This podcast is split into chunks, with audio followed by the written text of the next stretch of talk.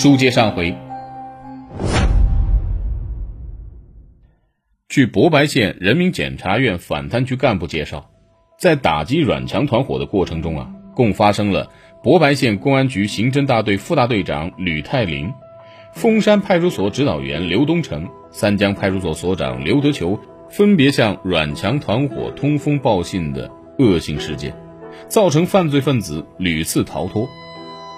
另外，由于当时的博白县英桥派出所的不管事儿，导致阮强团伙肆无忌惮，横行乡里啊，群众是敢怒不敢言。打掉阮强团伙后，吕泰林、刘德成、刘德球三人被检察机关以帮助犯罪分子逃避处罚罪向法院提起公诉，法院对三人依法处以刑罚。英桥派出所的八名民警则全部换班，调离公安队伍。在大批军警逼近阮强团伙聚会的田间小楼时，突然楼上扔下了一个冒烟的东西。走在前面的武警眼尖，大喊：“手榴弹！卧倒！”轰的一声，一枚手榴弹爆炸，好在没有炸到人。随后，第二颗手榴弹又扔了出来，接着。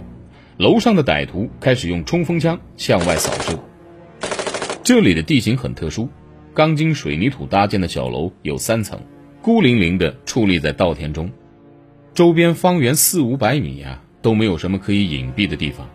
从楼上看下面是一目了然，看起来楼里面的歹徒似乎只有一支五六式冲锋枪，因地形优势，警方难以靠近。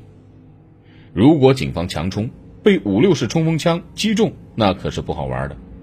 于是围捕的军警迅速向后退，随后将小楼团团包围。然后警方试着用两到三人的小分队试图接近楼房，但地头蛇呀，终究是地头蛇。阮强团伙对小楼周边一草一木都很熟悉，军警每次摸进几百米内，就立即遭到冲锋枪扫射，根本无法推进。总指挥是比较有经验的，也爱护下属。他认为不能乱冲，让这些年轻武警小伙子们冒危险，下令暂时停止攻击。于是，警方在较远的距离用自动步枪不断扫射楼房，同时用大喇叭交代政策，要求他们放下武器。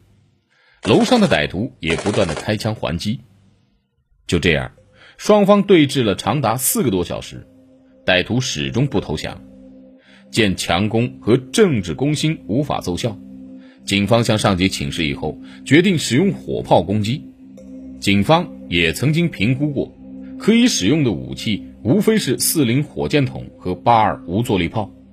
这四零火箭筒的射程啊，非常的近，而且威力有限，恐怕对付不了坚固的三层小楼。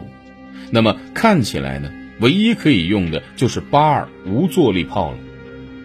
八二无坐力炮是我军的老装备，曾经在中越战争中立过大功。实战中有经验的射手可以用八二无坐力炮射击六百米以外的目标。它的炮弹威力很大，重量达到五公斤左右，破甲能力高达一百五十毫米。即便是混凝土水泥工事，也承受不了八二无坐力炮的打击。在当年的解放军中啊，八二无坐力炮也是常见的东西，有很多优秀的炮手。四月六日上午十点三十分，南宁武警总队调来了两门八二无坐力炮，出于稳妥起见，顺便还调来了两个四零火箭筒。至此，双方已经对峙了长达六个小时，楼房内的六名歹徒始终不投降，不断向外射击。在无坐力炮到位后。警方又开始喊话，而此时，楼上的歹徒也已经看到了远处的火炮，直到到了最后时刻。经过简单的商量，歹徒决定让四名没有犯过什么大案的小喽啰出去投降。这四名歹徒先后高举双手走出小楼，被武警们制服。他们没有携带武器，剩下的两个歹徒都是背负人命的，即便投降也是一死。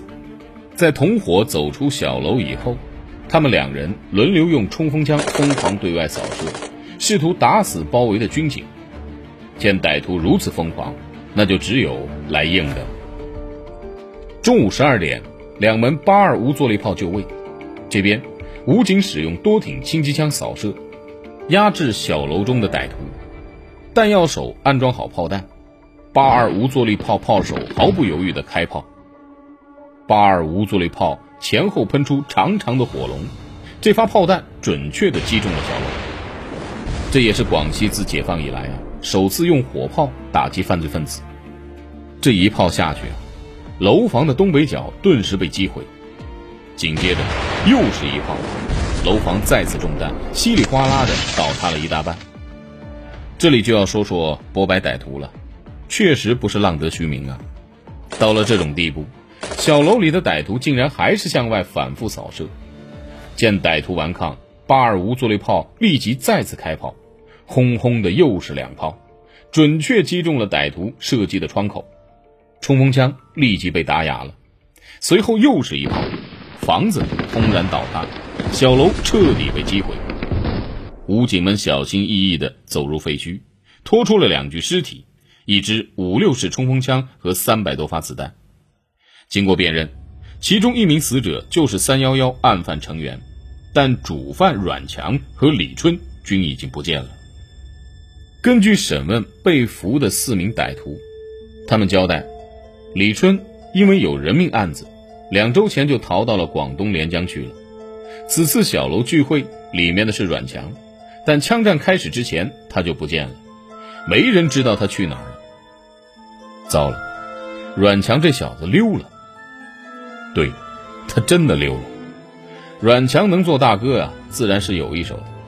在发现似乎有警车合围小楼的时候，阮强就命令小弟扔手榴弹开枪抵抗，吸引警方的注意力。他自己呀，则带着一支五四式手枪，踢开窗户跳到了楼下，飞奔逃走。手榴弹爆炸以后，军警一起向小楼扫射，阮强趁乱逃了出去。知道大路上肯定有拦截，阮强走了一条田间小路。如果是平时，阮强说不定能混过去，但这一次不同。作为广西第一号大案，战前就做了细致的部署。在歹徒可能逃走的每一条小路，都部署了武警战士驻守。时任广西总队北流市副中队长的蒋顺林，带着两名战士，正沿着一条山岭角的小路在巡逻。这时候，前方突然响起枪声，蒋顺林中队长知道抓捕开始了，立即提高了警惕。突然间，蒋顺林中队长似乎听到前方有茅草微微滑动的声音。凭着直觉，他感觉到好像有人朝这个地方跑过来。蒋顺林中队长带着两名战士立即向前面包抄过去。刚摸过一个田埂的拐弯处啊，蒋顺林猛地发现一名身着迷彩服的家伙出现在三米外的地方。这个家伙手上赫然拿着一支五四式手枪，枪口已经对准了他的胸口。蒋顺林中队长啊，反应很快，他迅速地往一侧倒。想避开枪口，但这个歹徒反应很快，砰的一声，枪就响了。蒋顺林中队长感到手臂和后背一热，这是中弹了。这发五四式手枪子弹从蒋顺林中队长的左臂内侧击入，从后背穿出，这是重伤啊！换一般人直接就昏死过去了。而蒋顺林是个硬骨头的警察，他根本没有多想，凭着本能开枪还击。在侧身斜倒的那一瞬间，蒋顺林中队长强忍着剧痛，顺势抬起了手中的七九式微型冲锋枪，猛地扣动了扳机。好了，感谢您收听本期的《中国悍匪录》，我们下期再会。